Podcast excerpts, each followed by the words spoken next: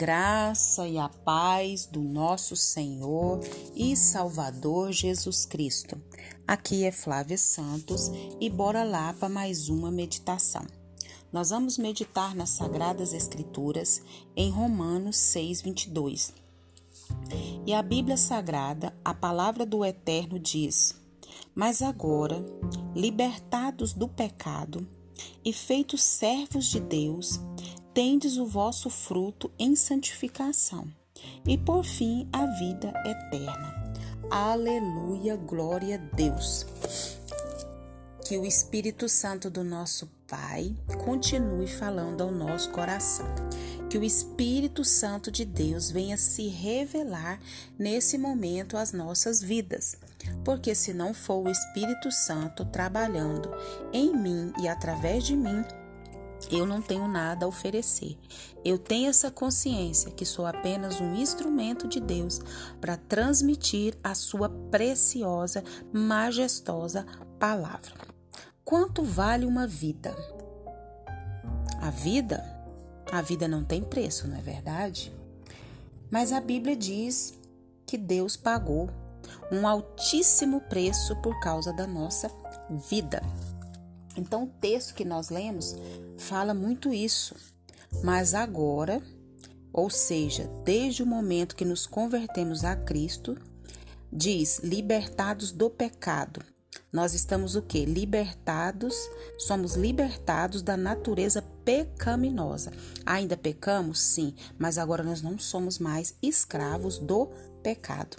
E agora nós somos é, feitos servos, né? De Deus, mas exige jugo e é um jugo suave. Oh, glória a Deus, porque o jugo do maligno é pesado, é, é, é muito pesado, é traz muita fadiga, mas o jugo do Senhor é suave, é leve. Tendes o vosso fruto em santidade, que é o que? O Espírito Santo que vai trabalhar, efetuar em nós desde que a cruz sempre seja o que? Nós devemos estar sempre com os nossos olhos fixos no que Cristo fez por nós na cruz do Calvário. A nossa fé, ela, é, ela está baseada nisso. E por fim, a vida eterna. Assim, todo o cristão pode escolher entre a morte, que é o resultado final de quê? De confiar em algo que não seja Cristo e a cruz, ou podemos escolher a vida eterna, que é o resultado de confiar em Cristo e o que ele fez na cruz. Muito bem. Então, conta-se que um menino entrou numa loja de animais e perguntou o preço de um filhote dos filhotes de cachorrinhos. Entre 30 e 50 dólares, respondeu o dono. O menino tinha apenas 2,37 dólares. E ele disse: Posso só ver os filhotinhos? Disse o menino, e o vendedor sorriu e lhe mostrou cinco cachorrinhos. Um deles vinha mais atrás, mancando.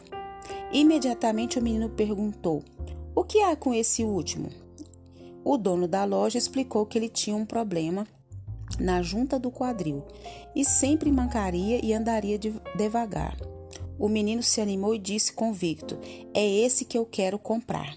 Não, você não vai querer comprá-lo. Se realmente o quer, eu dou de presente, respondeu o dono. Transtornado, o menino olhou bem para o dono da loja e disse: Não quero de graça. Aquele cachorro vale tanto quanto qualquer um dos outros, e eu vou pagar tudo. Dou 2,37 dólares agora e 50 centavos por mês, até completar o preço total. O dono da loja contestou: Mas esse cachorrinho nunca vai poder correr, pular e brincar com você como os outros. Aí o menino levantou a perna esquerda da calça, mostrando uma perna mecânica, e respondeu: Bom, eu também não corro muito bem e o cachorrinho vai precisar de alguém que entenda isso. Ele vai precisar de alguém que o ame. Que reflexão, hein? Nós precisamos aprender a compreender e amar as pessoas pelo que elas são e não pelo que elas podem fazer. é, precisamos amar como a Bíblia nos ensina. Por isso, nós precisamos ler, refletir, ler, estudar a palavra de Deus.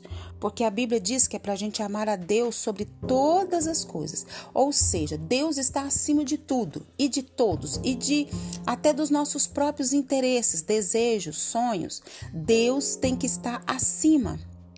Até porque esse Deus maravilhoso, majestoso, ele nos tirou nos resgatou das trevas para a sua gloriosa luz, através do sacrifício de Jesus na cruz do Calvário por cada um dos filhos de Deus. Então, Deus, ele é tão maravilhoso que ele deu a maior prova de amor que alguém pode dar. Ele deu o seu filho para nos salvar. Nós que éramos inimigos de Deus, condenados ao inferno. Então, nós precisamos amar como a Bíblia nos ensina, amar a Deus sobre todas as coisas e depois ao próximo como a nós mesmos. Amar ao próximo como Cristo nos amor. Nós só podemos fazer isso, nós só podemos amar a Deus e amar ao próximo como a nós mesmos, amar ao próximo como Cristo nos amou, se nós tivermos o Espírito Santo de Deus habitando dentro de nós. Porque Jesus, ele deu o exemplo. Ele se esvaziou a si mesmo, tomando a forma de servo, tornando-se semelhante aos homens. Jesus se humilhou, se esvaziou, se despiu de toda a sua glória. Que amor é esse? As pessoas nos amam de maneira que a gente possa oferecer alguma coisa. Mas a Bíblia nos ensina a amar como Cristo nos amou. Cristo nos amou não esperando nada em troca. Ele nos amou porque ele amou e porque ele decidiu amar e ele se entregou para que eu e você tenhamos vida e vida com abundância. Essa reflexão ela demonstra o amor de Deus. Todas as nossas reflexões diárias demonstram o amor de Deus, o cuidado de Deus, nos dando todos os dias uma pequena porção da sua maravilhosa, poderosa e libertadora palavra. Então, nós precisamos amar como a Bíblia ensina. Por isso que a base é a Bíblia. Já leu a Bíblia hoje? Já estudou a Bíblia hoje, já meditou na Bíblia hoje, já trouxe para a sua vida, para a vida da sua família a palavra de Deus? Se você ainda não leu, você tem a oportunidade de ler. Ai, mas é tão difícil ler a Bíblia. Verdade. É difícil, sabe por quê? Porque a nossa carne, ela milita contra o espírito. Então nós precisamos o quê? Nós precisamos é nos esforçar e pedir o Espírito Santo de Deus que trabalhe nas nossas vidas. Então, esse poder maravilhoso e majestoso, esse amor incondicional que o Senhor tem por cada um de nós. O Senhor te ama, o Senhor me ama, o Senhor tem um projeto maravilhoso nas nossas vidas e que o Espírito Santo de Deus continue falando ao nosso coração e que o Espírito Santo de Deus continue nos atraindo para a tua presença. Que o Espírito Santo de Deus nos desperte cada dia mais e mais a orar, a ler e a estudar e a obedecer a sua palavra. Pai, em nome de Jesus, nós queremos pedir ao Senhor perdão dos nossos pecados, perdão das nossas fraquezas, perdão das nossas iniquidades. Perdoa, Pai, o nosso falar, o nosso pensar, o nosso agir, o nosso reagir. Perdoa as nossas negligências, não só na leitura, no estudo da tua palavra palavra, nas orações, no jejum, em tudo aquilo que nós sabemos que precisamos fazer e não fazemos. Pai, nos ajuda, nos ajuda, nos ajuda, Pai. Pai, em nome de Jesus, queremos agradecer o Senhor por mais um dia, por mais uma oportunidade. Queremos agradecer por essa vida, queremos agradecer pela sua família, queremos agradecer pelos livramentos, pelas curas, pelas providências, pela proteção, pela provisão, pela sua presença real na nossa vida. Pai, continue nos guardando essa praga do coronavírus e de todas as pragas que estão sobre a terra. Guarda a nossa vida, guarda os nossos. Pai, vai de encontro àqueles que estão nos hospitais, aqueles que estão enlutados, trabalhe em seus corações, dá a cura. É o nosso pedido, agradecidos no nome de Jesus. Leia a Bíblia e faça oração se você quiser crescer.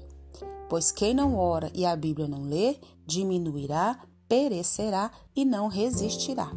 Um abraço e até a próxima, querendo bom Deus. Se cuida! Fui!